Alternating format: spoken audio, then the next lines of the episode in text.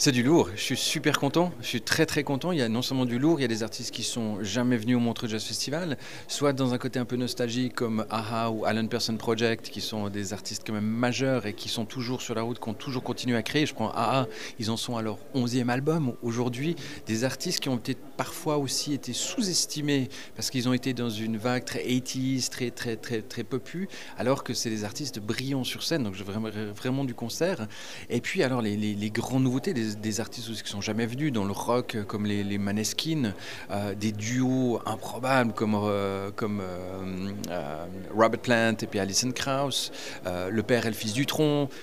Il y a un, panel en fait de, programmation qui, qui moi me réjouit beaucoup parce qu'il est très à l'image du Montreux Jazz Festival en fait. On va dans plein de secteurs différents, euh, mais chaque fois avec une ligne directrice, une ligne artistique qui cherche la cohérence en fait dans ces plateaux.